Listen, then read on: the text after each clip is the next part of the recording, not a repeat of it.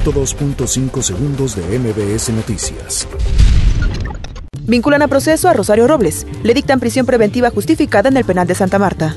Juan Collado impugna vinculación a proceso. Manifestantes causan destrozos en edificio sede de la Procuraduría General de Justicia de la Ciudad de México. Conagua y Federación acuerdan trabajo coordinado para combatir homicidios. PREP del PRI confirma triunfo de Alejandro Moreno. IMSS revela que en lo que va del año se han creado 306.014 empleos. ASEA expide autorización condicionada para dos bocas. Congreso de la Ciudad de México aprueba nueva ley de participación ciudadana.